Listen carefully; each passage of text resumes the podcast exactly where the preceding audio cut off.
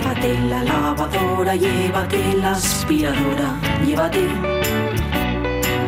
Llévate el secador de pelo. Llévate el horno microondas, el casete, la olla express, pero la radio es mía.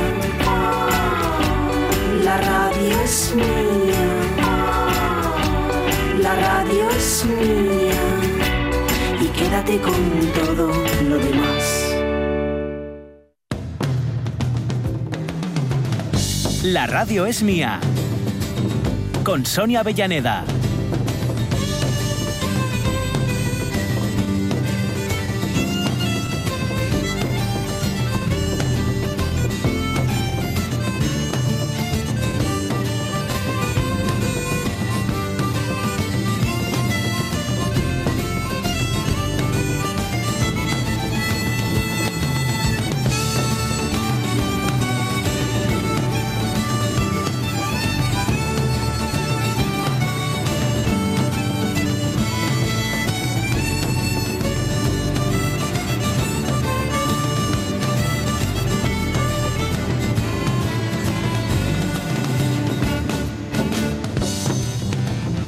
Las 12 y 16 minutos. Hasta luego, Armando. Hasta luego. Hablamos.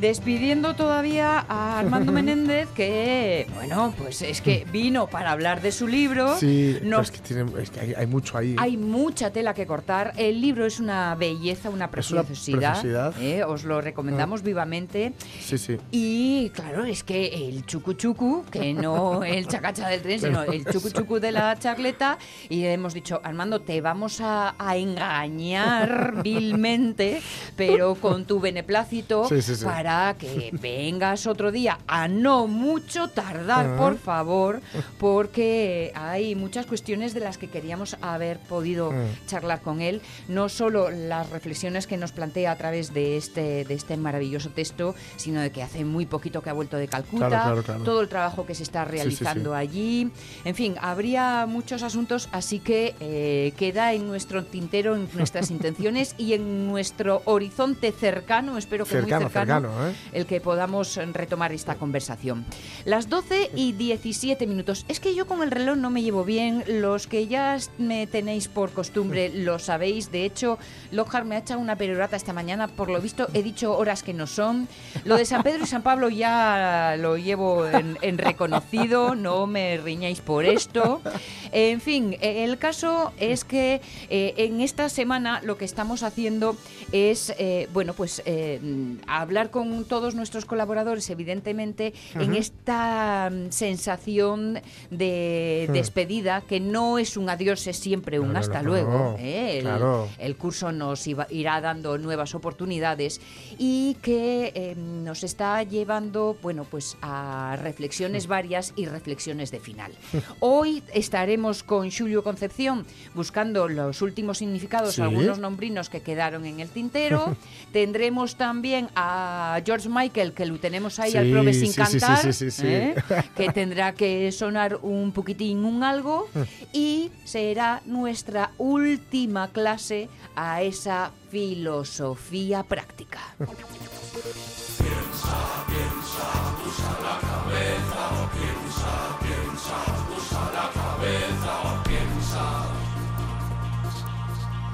esencia, el ser, el quid de la cuestión. Porque estamos aquí, ¿cómo podemos salir? Hay razón de las cosas, la ciencia del saber. El mundo por la fuerza no lo puedes mover. Así que piensa, piensa, usa la ¿Cómo estás, María Herrero? Hola, muy bien. Buenos buenos, buenos, buenos días, buenos días. Eh, tú que estás en el otro rincón de esta tierra nuestra, y me refiero a la española, no a la asturiana, ¿muriéndote de calor o no? Eh, sí, un poco, la verdad. todavía se puede respirar, he de decir que esto puede ser todavía peor de lo que es. Hmm. Entonces, bueno, pues me alegro de poder respirar. Bueno, pues, eh, pues toma aire y acumula. Madre mía. es, es mucho calor, es mucho calor, la verdad que sí. Para nuestro último día de clase y así a modo de semidespedida, no sé qué planes tenías. Bueno, pues se me ha ocurrido traeros, a ver qué os parece, a no ser que Ujú. queráis otra cosa para despedirnos, pero, pero bueno, eh, he traído un aforismo Sí. que no sé si sabemos lo que es un aforismo, lo digo por si acaso para los despistados, es una sentencia corta que sea como verdadera, vamos a decir, ¿no? En la ciencia o en el arte. Vale. Va- Tipo, ¿os acordáis cuando jugábamos con los refranes, a ver Sí. qué nos parecía? Sí, sí, tal? sí. Bueno, pues, un aforismo es lo mismo, lo que pasa que menos conocidos y cualquiera podemos hacer aforismos y, y soltar. Es una sentencia eh, que, que la firmamos como, como cierta. Entonces se me ocurrió, bueno, pues un aforismo de este tipo que, que no tiene autor, que yo sepa. Para darle un par de vueltitas, comernos Ujú. un poco la cabeza y terminar bien el curso, ¿no? Comiéndonos la Bien, cabeza. bien. pues, La pues- idea es que yo os digo el aforismo y la idea es que reflexionemos un poco so- a partir de- del aforismo, pues qué interpretación hacemos, Ujú. qué preguntas nos sugiere, qué respuesta daríamos a algunas de esas preguntas, si es que somos capaces de sacar alguna, qué conceptos clave tiene el aforismo o creemos que son de importancia como para eh, esa interpretación o como para entenderlo y comprenderlo, Muy bien. eh, qué posición tomamos al respecto, si estamos de acuerdo o no. Ujú. ¿Os, os Venga. parece? ¿Os apetece? Vale. Por dale, dale. supuesto, esto de terminar jugando, porque en realidad no deja de ser un poco un, Sí. un pequeño juego, pero Sí, que como todos los juegos lo que acaba es desvelándonos quiénes somos. Pues efectivamente. Claro. o eso pretendemos, por lo menos. Vale, pues voy con el aforismo a ver qué, qué me contáis. Venga, dispara. Los animales venenosos segregan su veneno para defenderse de los otros. El ser humano lo hace para distraerse, darle relieve a su existencia o protegerse de sí mismo. Ese es. Bueno, te voy a pedir que lo leas de nuevo porque, sí. claro, eh, tiene su aquello este asunto, ¿eh? Léenoslo otra Tiene, vez, a ver, déjanos que mientras Venga. vas leyendo y te escuchamos reflexionamos. Venga, vale. Los animales venenosos segregan su veneno para defenderse de los otros. Vale. El ser humano Mm. lo hace para distraerse, darle relieve a su existencia o protegerse de sí mismo. Chan, chan. Madre mía. Qué risa malvada, qué risa malvada. Pues, pues, yo pensé que el último día de clase mm, tenía que ser un día light, no esto. Madre mía. Madre mía. Hombre, podría haber traído algo un poco más simple o menos agresivo, ¿no? Porque Mm. Nah, suena nah, nah. incluso un poco agresivo, pero yo creo que mola. Sí, sí, sí. ¿Esto qué es? Para que luego no te echemos de menos, ¿no? De uff. Bueno, os había dicho la semana pasada que no iba a dejar deberes, pero a lo mejor no nos da tiempo, ¿eh? A, a darle todas las vueltas que se merece. Madre mía. Pues, ¿Queréis hombre, que yo... lo vuelva a repetir? No, no, vale.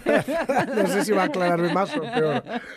Eh, pues con ese aforismo, hombre, es cierto que los animales venenosos, un animal, evidentemente el veneno que tiene es defensivo, Sí. porque además un animal no es un, no es un, un ser ético, no puede tomar ningún tipo de decisiones que, que no sean simplemente las que tienen que ver con su supervivencia, ¿no? O, su- o- o si acaso su supervivencia y la de los suyos, que es la, la supervivencia de sus genes, al fin y al cabo, ¿no? Pero sí es cierto que por un lado, nosotros el veneno del que disponemos, es decir, em, no sé cómo decir, si el veneno se, se- si como veneno entendemos la posibilidad que tenemos o que tenemos De en nuestras daño. manos de hacer daño o de eh, construir una situación en la cual alguien se puede hacer daño, Ujú. sí es cierto que en ocasiones la utilizamos para distraernos y para dar relevancia tal vez a una vida insulsa. Sí. Estoy pensando, pues el que lleva una vida que considera que no satisface todas sus necesidades o todas las aspiraciones que tenía, sobre todo de guaje, y se dedica a hacer puenting o a saltar por paracaídas. Es decir, se dedica a ponerse en un riesgo controlado para sentir lo que no siente, digamos, en su día a día, en su, en su quehacer cotidiano y busca a lo mejor ponerse en esta especie de- riesgo, ya digo, siempre controlado o no del todo controlado, porque Ya. los accidentes, la posibilidad del accidente Ya, pero siempre está ahí. por veneno aquí el que corre el riesgo es el otro. Eh, sí, claro, claro, claro. Sí, sí, aquí el- puedes utilizar el veneno. me yo digo veneno, es que no, veneno como, como metáfora, digo. Sí, como... metáfora de daño, pero de daño a un ajeno, no a ti mismo. Pero mm, quiero Claro, decir, teníamos que empezar por ahí, ¿no? A ver qué, Sí. a qué veneno nos estamos refiriendo, porque en el aforismo habla, por un lado, de los animales, de Ujú. su veneno contra los demás, o que lo Sí. segregan contra los demás para defenderse, y en el caso del ser humano lo segrega, lo que no sabemos qué tipo de veneno es, Claro. para distraerse a sí mismo, para dar relieve a su propia existencia o para protegerse de sí mismo. Entonces, eh, es posible que inocule su veneno a los demás para estas cosas. Pero en principio a mí me da la, la impresión de que es más a sí mismo, ¿no? Es un- veneno que le perjudica en primer lugar a sí mismo o que le, o que le da la impresión o la o la ¿cómo se dice? Sí, bueno, la impresión de que de esa forma pues no tiene que mirarse hacia adentro, eh, no tiene que, o sea, tiene, tiene, tiene, sus vacíos ocupados por algo, en este caso ese veneno, Sí. pero sí que me parece interesante ver qué tipo de veneno es del que estamos hablando en el caso del ser humano. Sí. ¿Qué pensáis? Claro, es que tenemos muchos venenos nosotros, no tenemos uno. Claro, y aquí hemos hablado mucho de esto, Sí, sí, ¿eh? sí. de Tenemos, de veneno a claro, lo largo del claro. curso. Tenemos un montón de venenos, algunos para inocularlos a nosotros mismos o para inoculárnoslos eh, para olvidarnos de cosas, para, para en- engañarnos, esto que hemos estado de autoengaño, etcétera, etcétera. También tenemos ese, ese, ese veneno, seguramente, de hecho, eh, somos el único animal que sería capaz de, de- o que acaba eh, con su vida por su propia mano también, ¿no? También. Entonces, claro, nosotros eh, tenemos una panoplia de, veneno, de venenos ahí a nuestro alcance que eh, también sirven para, para mancar, desde luego, para, para eh, no sé, mira, yo ayer eh, estaba viendo una serie, es que no, no- no digo, no, no es un spoiler, no destripo nada, eh, en Chernóbil, que, está, que se, se está hablando tantísimo de esa serie, etcétera. Sí. Sí. Hay un momento al final, bueno, ya digo que no destripo nada porque ya sabemos lo que, lo que pasó Sí, sí, con.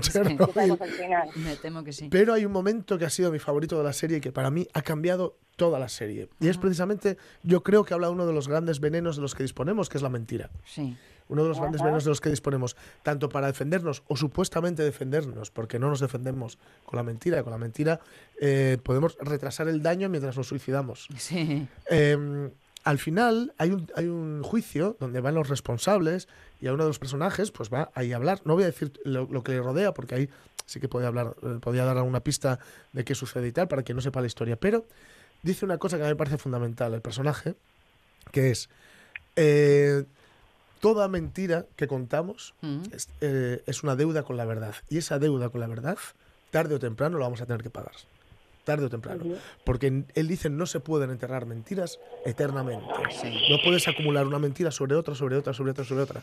Es imposible. Entonces, ese veneno de la... Por ejemplo, un jabalí puede hacer un engaño haciéndose pasar por un- porque es- como que está enfermo Sí. para que cuando va a acercarse el depredador se acerque con, con, digamos, eh, con las defensas bajas, ¿no? Ajá, Pensando ajá. que ya está hecho y cuando le va a atacar, pega un grito y echa a correr, ¿no? Sí, sí. Ese es un engaño, pero nosotros, ese, ese veneno del engaño, ese, ese veneno, digamos, que tiene el, De el la animal, mentira. el nuestro, es, el nuestro es el de la mentira, que es diferente, es muy sí, diferente. sí, es diferente, y lo sí. utilizamos para muchas cosas sin ser conscientes, a, a veces incluso por, por deporte.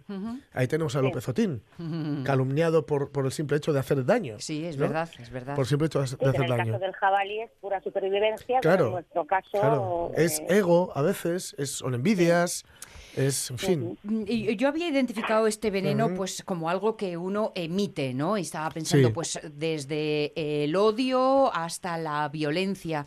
También es cierto que todas estas cuestiones al final en lo más íntimo el, el más dañado es el emisor. Pero claro, no deja de ser una una no sé muy bien cómo decirlo, una situación vital en la que a veces hay simplemente regodeo. Sí, Me acuerdo claro. muchas veces de una, eh, y esto en muchas eh, películas, en muchos guiones aparece, cuando alguien mm, terriblemente malo, malo, muy malo, que hace cosas terribles, le preguntan, ¿por qué lo has hecho? Y la respuesta simplemente es, porque puedo. Porque puedo.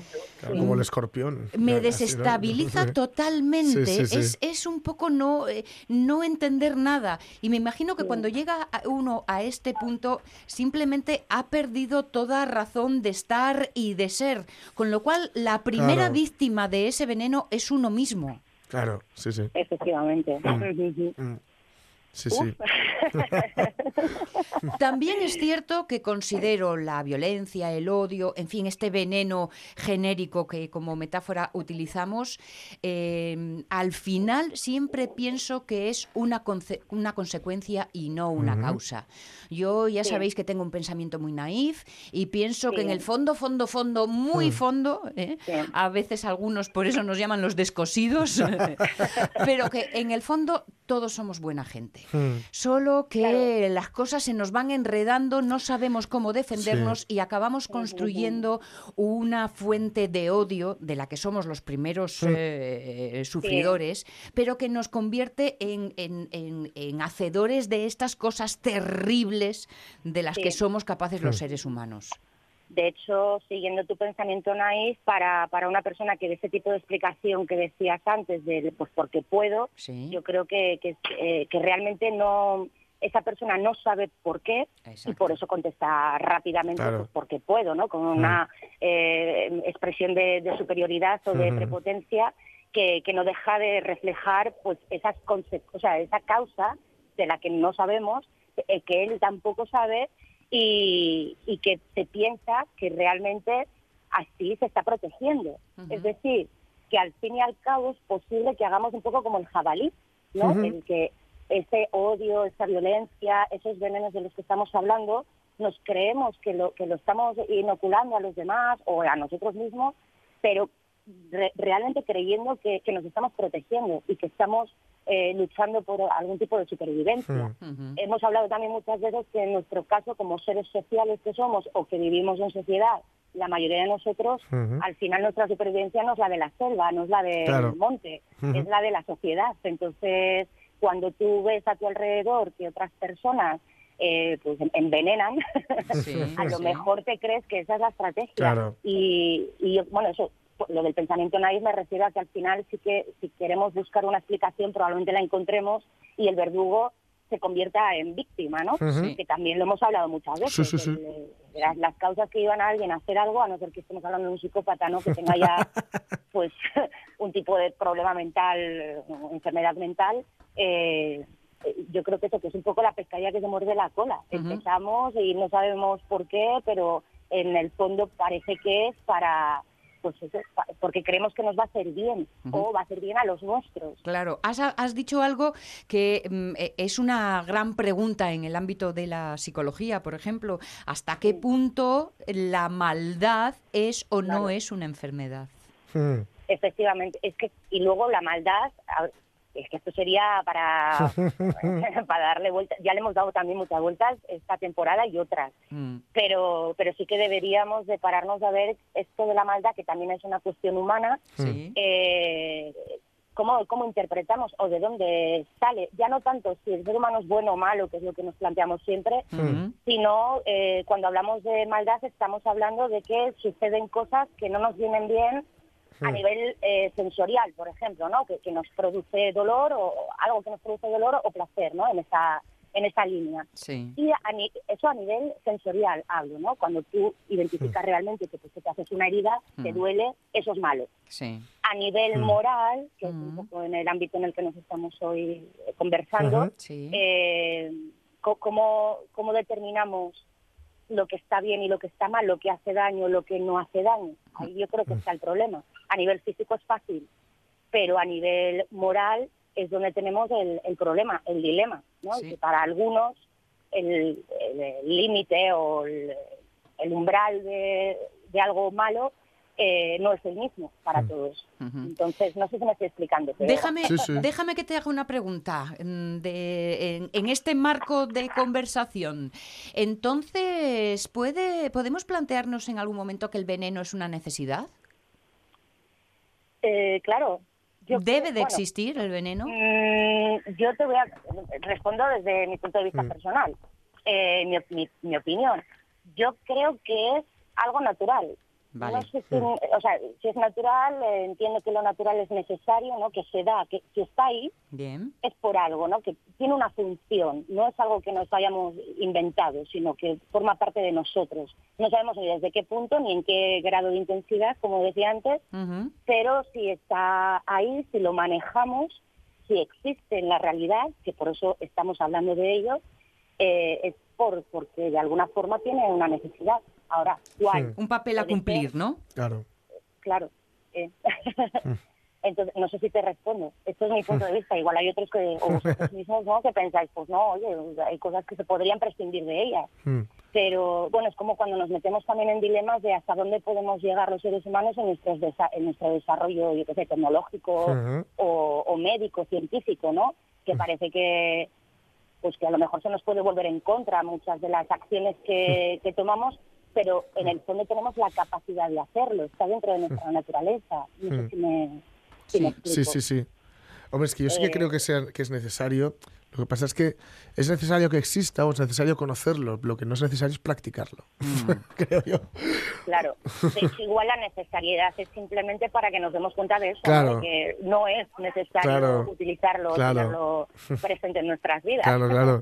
Que podemos vivir sin él, podemos prescindir de ello.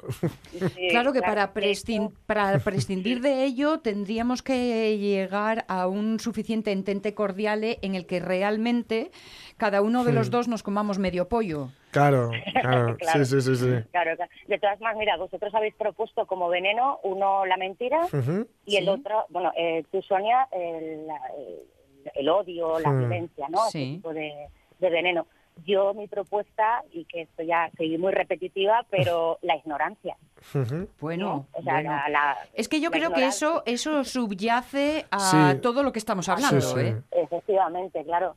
Claro, si, si fuéramos conscientes, si nos permitiéramos, lo que pasa que, claro, el propio aforismo nos lleva a, a dar por hecho, ¿no? Si lo diéramos por, por bueno, Mm. a dar por hecho de que lo que estamos buscando es distraernos, no, no, no tener en cuenta nuestra existencia, salirnos de nosotros mismos, porque muchas veces eso hace más daño que el propio veneno que utilizamos para evadirnos de, de esas cuestiones que a mí me parecen fundamentales, ¿no? Y que nos permiten pues salirnos un poquito de esa ignorancia, de la mentira, del odio, de la violencia, etcétera, etcétera. Bueno, aunque es un, es un, nos hace más daño, dices, es un más daño, es un más daño transitorio. Es Sí, como, mm, pues no sé, como entrenar, ¿no? Sí, como hacer deporte claro. o entrenar. Cuando Claro. empiezas, pues vas un poco a contrapelo, Sí, sí, pero sí. cuando coges fondo físico, entonces cuando empieza el placer. Aquí el problema es el ponerse manos a la obra y encontrar eh, y tener los primeros descubrimientos. Claro. Claro, el darnos tiempo para tenerlos, porque Claro. claro, si el primer día que sales a correr, pues tienes agujetas, sudas y, y te duele todo el cuerpo, pues al día siguiente ya no vuelves. La, la idea es volver. Claro, claro, al día siguiente te entregas a las cañas directamente. y empezamos el camino contrario. En fin. Bueno, pues... Pues, Pues ya nos has dejado la cabeza loca hasta después del verano. Sí, pues sí, exactamente. Nah, no me engañéis, no me engañéis, que yo sé que dentro de dos minutos ya se olvida todo esto. No, no. ¿Estaríais, de acuerdo con el aforismo dentro de todo lo que hemos hablado sobre Sí, ello y lo sí, que nos sí. ha dado para hablar? ¿Estaríais de acuerdo con Sí, yo creo que sí. Sí, yo creo que sí. ¿Os, os gusta? Sí, sí. Como Sí, para sí. apuntarla y tenerla en la nevera. Sí, sí, sí, sí, sí. Yo creo que sí. Yo creo que voy a entrar más en lo de voy a olvidarlo. También te lo digo. No vaya a ser que tenga que enfrentarme al veneno propio y, y como lo de dame veneno que quiero morir. ¿eh? Pues De ah, yo lo que lo que dice a veces mi uno de los mentores que yo tengo, ¿no? En toda esta cuestión de la Mm. filosofía, la práctica filosófica, que nos propone este tipo de ejercicios muchas veces, sí. que vosotros sois buenos clientes. Eh, que, que esto sería interesante que este tipo de reflexión pues la hiciera esa otra parte del mundo que, Sí. que, que- Sí, que- que no se para a que no se pensar, para, efectivamente, que no se para a pensar es. habitualmente. Sí, pero bueno, imagino que no sé si estarán escuchando al otro lado o no, ojalá, pero pero bueno, que vosotros sois muy buenos clientes y, y claro, no, no- podéis olvidar perfectamente porque luego se retoma y, y no hay problema, hay una base ya ahí. Jugar con las ideas. Llegar a buen puerto, eso es otra cosa, pero jugar con las ideas, te aseguro que eso sí que nos gusta. Sí. me, me- me parece bien, a mí también. Y además se nota, yo creo, ¿no? Y como eres una experta Sí. tirándonos balones, pues eh, claro, luego pasa lo que pasa. María Herrero, que tengas una temporadina esta que viene por delante un poco relajadita, ¿eh? coge fuerzas, Sí. toma aire, haz Vale. músculo, porque parece que no, pero el curso volverá a empezar. Lo sé, lo sé. Ojalá que, que sea así y ahora es a disfrutar un poco de, del verano. Dos besos gordos.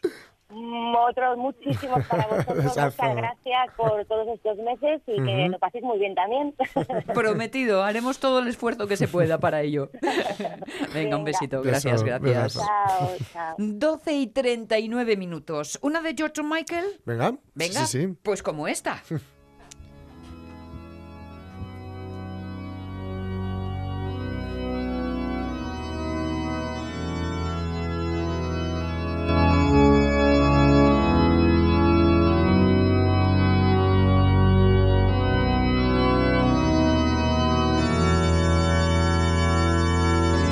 Sube, ¿eh? Yo estoy esperando el Diablo en mí de Zucchero Sí. Fornaciari.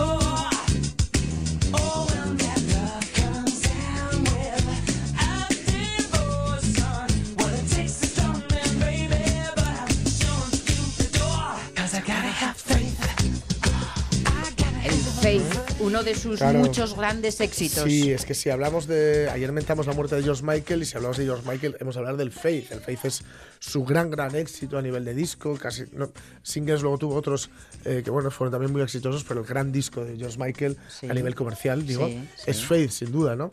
Para que os hagamos la idea, eh, porque es el.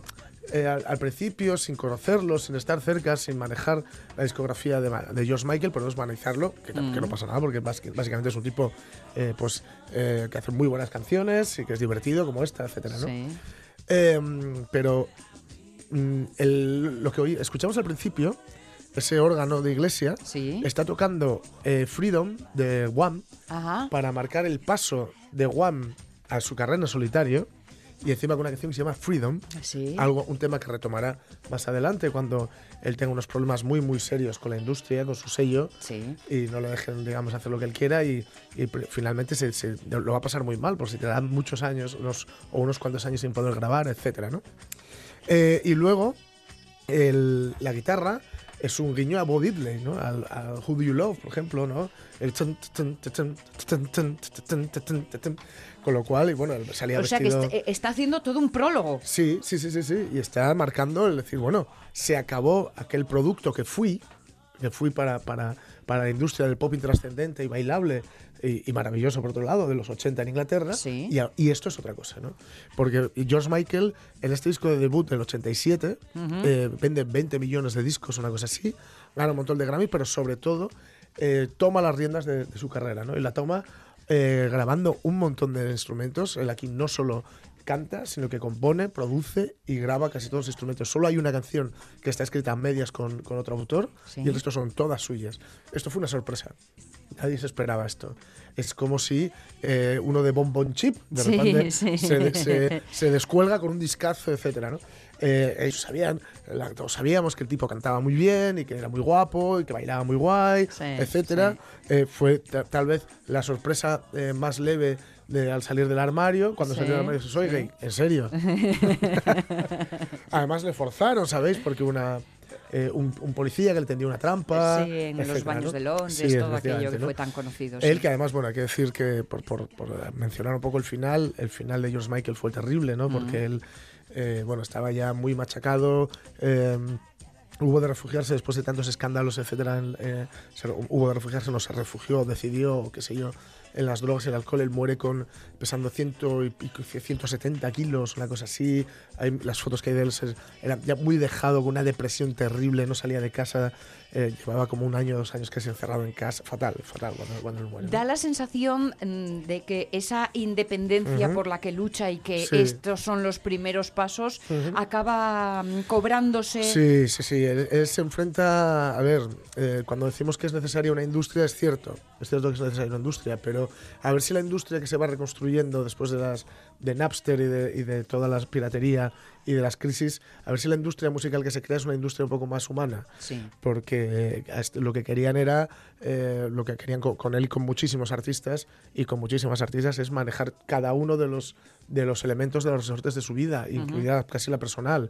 George Michael no podía saberse que era gay, George Michael tenía que sacar como Faith fue un éxito, venga, te hemos dejado de hacer esto, pero ahora queremos otro, pero que vaya por aquí y lo queremos ya. Y él, no, no, no, es que lo de Faith ya está hecho, yo ahora quiero hacer otra cosa, no, tú no quieres hacer nada, tú has firmado un contrato. Sí.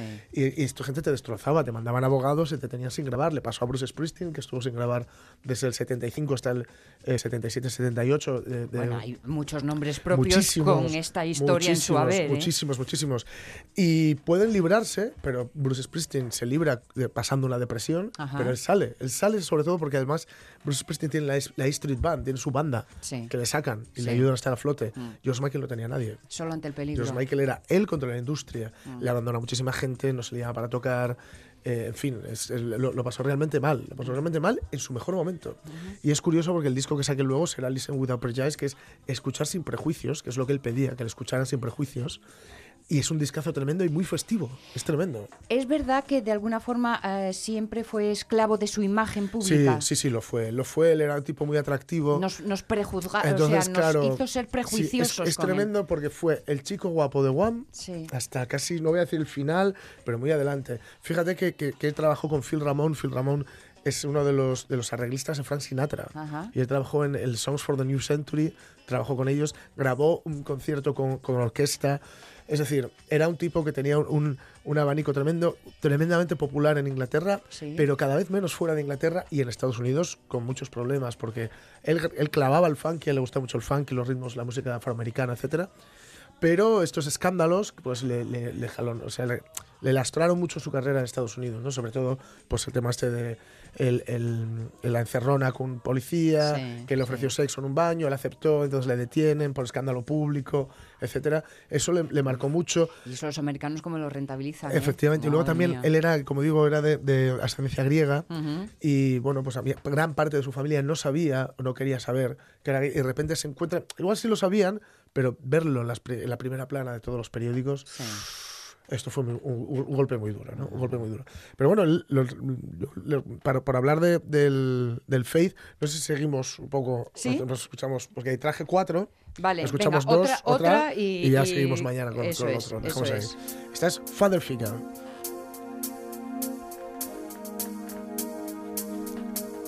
La conocéis porque estas las hemos bailado todos. Vamos.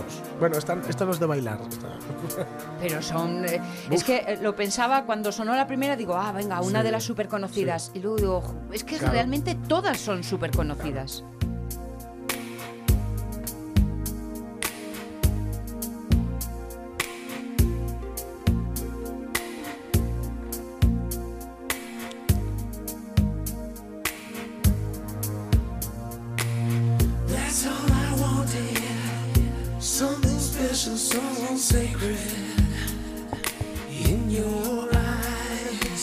Comparte con el otro Michael lo de los aspirados. Sí, ¿eh? sí, sí. Eh, Él lo que hacía era como susurrar. Sí, sí, un poco. Susurraba, pero con, con fuerza. Understand me. Maybe this time is forever.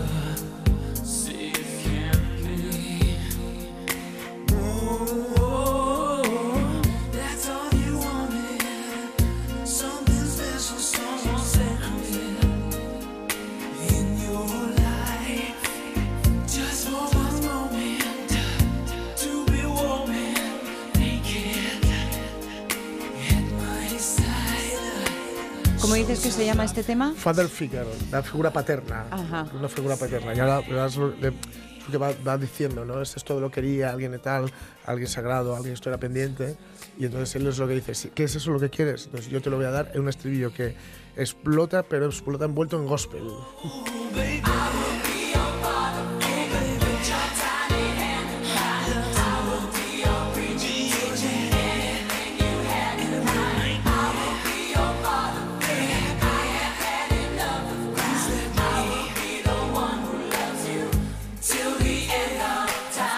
diciendo, si lo que quieres es una figura paterna, yo también seré tu figura paterna, ¿no? Es curioso porque, claro, eh, esto también le, le causaba, digamos, ciertos problemas de, de identidad o, de- o en general, ¿no? Él en los vídeos, este, este vídeo, etcétera, salía, claro, es que era muy guapo, George Michael. Entonces, claro, tenía millones de fans, chicas y Sí, chicos también, ¿no? sí. Entonces, claro, él decía que, que le- le- no, no conseguía, cada vez llevaba peor. eh, aquí ya lo había sido con Wham, aquí es, lo es a lo bestia, ser un, un icono sexual femenino. Sí. Entonces él lo, lo llevaba muy mal, A ¿no? pesar de que su estética Eso- eh, pero- era bastante evidente. ¿eh? Claro, claro, en fin, ya, las gafas de aviador, sí, el sus cuero, cueros, la gorra, Los Michael, era 100%, muy de- también le debemos una, le debemos la, la modita del pendiente de sí, Cruz sí. y los pantalones rotos. Ah. Él llevaba los en el Faith, Sí. es cuando sale con los pantalones rotos en el, en el culo Sí. y en la rodilla. Y bueno, él comentaba, no, no era una moda realmente suya, pero bueno, él comentaba que simplemente los llevaba tan gastados que se los rompieron, dijo, tira, tiramillas, que le queda- porque le quedaba muy bien. El caso es que, bueno, ya vemos, está haciendo, él quería hacer un, decía, un disco de rhythm blues y de pop contemporáneo. Y claro, confiaron en él porque él vieron que la- los material que tenía era muy bueno, eh, el tirón de One era muy importante también, y, y le dejaron funcionar. Pero ya digo, el problema fue que cuando se salió de esto, que al final es muy comercial, es muy bueno, a mí es un disco que me gusta muchísimo, y cuando lo compré, claro, tenía 10 años, a mí me voló la cabeza, este y el Bad de Michael Jackson, los dos a la vez. Eh, eh, digo, son, me parece buenísimo, pero es muy comercial. sí. Tiene unos ganchos tremendos, la Sí. producción es muy 80s, muy Sí, finales de los 80 uf. te- y te cogía enseguida y tal. El problema será, mañana seguiremos hablando del Faith, pero ya digo que el problema va a ser cuando él quiera dejar esto. Vale. Cuando él diga, bueno, ya está, esto ya está hecho, ¿no? Es como lo de la tarara está cantada. Sí. Pues esto ya está hecho, ahora quiero hacer otra cosa. La industria normalmente es muy conservadora, quiere aferrarse a lo que funciona. Nos quedamos entonces Sí. en el momento de super éxito Sí. y veremos uh, cuál va Mañana a ser. seguiremos viendo el Faith, pero ya comentaré qué, es lo que ocurre. Vale, perfecto. Porque son nueve los minutos que nos quedan para la una de la tarde y tenemos nuestro último paseín con Julio Concepción.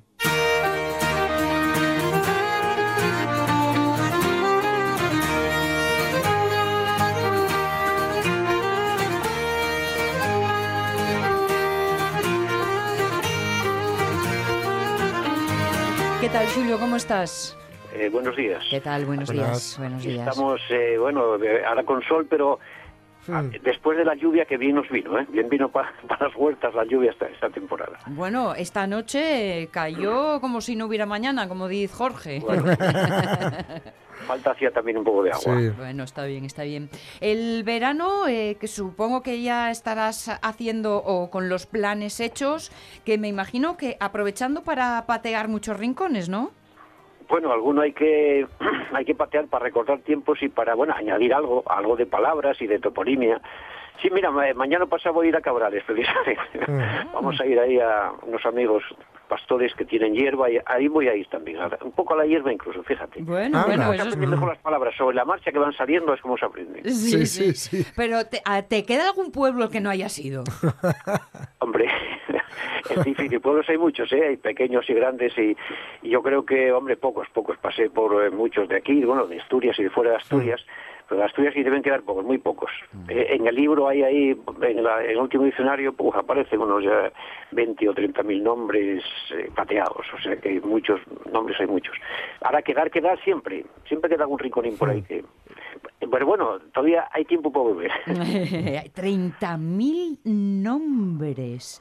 Claro, porque eh, tú nos lo has explicado en más ocasiones. A veces ponemos nombre a. a mm, ¿Cómo decirlo? A cachinos muy pequeñinos, a un- Sí. una piedrona que hay en no sé sí, dónde, sí, sí, a un verdad. pequeño valle de no sé qué rinconín, mm, ¿no? A- Sí, los, los nombres son exactos, pero algunos son eh, a ver, muy interesantes. Cualquier rincón. Fíjate, en los picos de Europa, ya que estamos hablando, Sí. en los picos de Europa hay un sitio que llaman, ahí en Portudera, que llaman Tres Mi Alma. Fíjate, Tres Mi Alma es detrás de mi alma. sí. Anda. Eso me dio, Qué me dio que guapo. pensar, pero ya, qué, qué guapo, pero fíjate que aquellos son unos precipicios tremendos. Ah, bueno. Hasta el borde de un precipicio dicen tres mi alma. Es Claro. Si te metes aquí, que vayan tras del alma, que el cuerpo no aparece. es tremendo la imaginación y la precisión de los paisanos de cualquier rincón, por pequeño que sea, tiene un nombre. En este caso, para advertir. Esto está en Portudera y es lo que cae sobre Poncebos, pero es impresionante lo, lo que hay allí.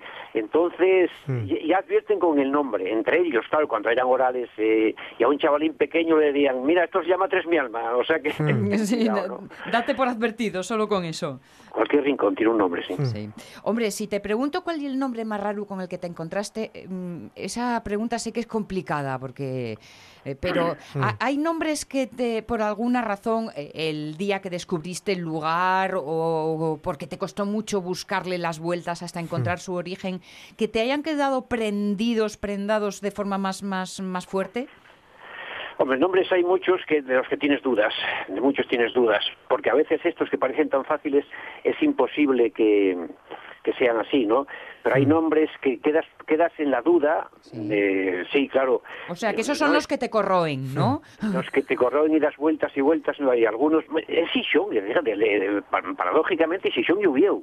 Oviedo y Gijón todavía nadie dijo, nadie dijo lo que significaba. Y Gijón aparecen unos documentos, eh, en fin, que dicen que es de Gi- Gigia, Gigia, Sí. que era un prerromano, pero ¿qué va? Si hay Gijona, si hay Gijona Sí. en Alicante. Entonces, te intrigan porque dices, ¿qué es? ¿De un personaje o tengo que lo comparar con Shishona? Con Shishona en Alicante. Y efectivamente, hay que compararlo con Shishona en Alicante. Estuve allí, además estuve en Shishona, claro.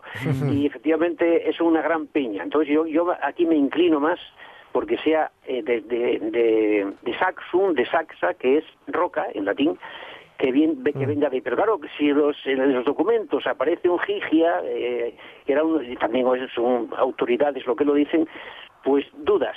Y sigues dándole vueltas y vueltas. Y bueno, y Oviedo lo mismo, de Oviedo todavía nadie dijo exactamente lo que, lo que podía ser. Entonces estos, a pesar de, fíjate que Oviedo, eh, lo estudiado que está, pues para mí viene, viene de ob, de agua, del agua, pero otros dicen que claro, que viene de que viene de, en fin, de personajes y de, en fin. Hay nombres que sí que nunca vamos a aclarar. Y luego los graciosos son estos. Tres mi alma o Confesendi. Otro sitio se llama Confesendi. Confe- confesendi con F. Confesendi quiere decir que te debes confesar. Eso. Debes confesar de pasar por allí. Y eso das vueltas y preguntas, pero repítemelo otra vez a ver si es así. Y efectivamente, Sí, sí. si no, no, se llama Confesendi. O sea que Ostras. los profesores con toda naturalidad no tienen duda en cómo se llama. Otra cosa es por qué le pusieron eso. Y yo creo que es por eso, claro. Ah, Claro, eh, lo que veo es que eh, incluso poniendo nombres acaba reflejándose esa, esa retranca asturiana sí, sí, sí. de la que hacemos tanta gala en ocasiones, ¿eh? Sí, sí, que ellas tienen un ingenio y bueno, y una- eso es una metáfora, claro, es un, bueno, una metáfora es una es una precisión literaria, Sí. literaria porque la palabra además es culta, es es eso, eh, detrás de mi, de mi alma o confesente, bueno, y hay muchos, hay muchos, hay cantidad de nombres que están puestos de la manera más inocente de las palabras comunes y que nos extrañas, pero decimos qué ingenio tenían y qué precisión de la palabra Sí, de sí. aquellos paisanos y paisanas de los, de los montes, sobre todo. Bueno, pues repasando eh, mar y montaña, que me imagino, eh, mm, eh, eh, el hecho de que el- la estructura física sobre la que se apoya sea tan diferente, también queda reflejado en los nombres esto, ¿no? Sí, sí, las, todo lo que las, las estructuras siempre son las mismas de los nombres. Hay unas, hay unas raíces de las palabras, hay unas pre- unos prefijos y unos sufijos. Entonces ellos matizan y luego tienen, pues eso, cantidad de detalles respecto a la misma palabra. Fíjate de la palabra madre, por ejemplo, madre, desde Madrid al río La Madrid, que ya es distinto, ya está junto el artículo, por ejemplo, el río La Madrid, que está en Cantabria, y, eh, y a palabras eh, con, con otros sufijos donde vamos derivando y derivando, pero la estructura siempre era, era lo mismo, una palabra muy antigua que se va matizando con las culturas y transformando y, y llegamos a veces a, a cosas que no tienen nada que ver con el principio. El pícul paisano, por ejemplo, ahí en Cuera, el pícul paisano no tiene nada que ver con paisano, sino que viene de, de umbra, que es sombrío, porque marca las sombras, de umbra pasaron a hombre, de hombre a home y de hombre a paisano. Por lo tanto, ellos tienen una. Pero la estructura siempre es la misma, es una palabra común que se fue arraigando porque los paisanos la necesitaban para comunicarse, que siempre eran además monosílabos, no había palabras largas. Sí. Y a partir de ahí, pues la gente le dio vueltas y vueltas y llegamos a puf, transformaciones. Y es lo difícil. A veces de lo que eh, apare- aparece ser claro y transparente, no. Era una transformación de otra cosa anterior. Bueno, pues transformando los nombres, dándoles vueltas, eh, dándoles también significados y nuevos significados, hemos ido comprobando a lo largo de todo el curso cómo detrás de cada nomenclatura, de cada, de cada nombre utilizado para eh, identificar un lugar, hay muchas historias reconocibles. Y nosotros tenemos la suerte de que Julio Concepción nos las va desgranando. Así que te dejamos el veranín para que vayas por ahí recorriendo los praos, buscando nuevos nombres y anécdotas. Y oye, el año que viene, si la- nada lo impide, eh, ya hablar hablaremos, ¿eh? Ya resumiremos lo que nos dieran por ahí paisanos y paisanas que todavía quedan con mucha memoria, ¿eh? que sigan quedando, Y exacto, sí, sí. exacto. Y que nos lo cuenten y lo compartamos. que nos lo cuenten exactamente. Gracias, Julio. Buen verano. Gracias a vosotros. Un ¿eh? Abrazo. un beso, un beso grande. Qué envidia, Mm. que, que, que echarse un paseín por cualquier rincón asturiano con Julio. ¿eh? Jolín. Tiene que ser que el ser- prove agotado. Eso sí. Nosotros volvemos, será mañana.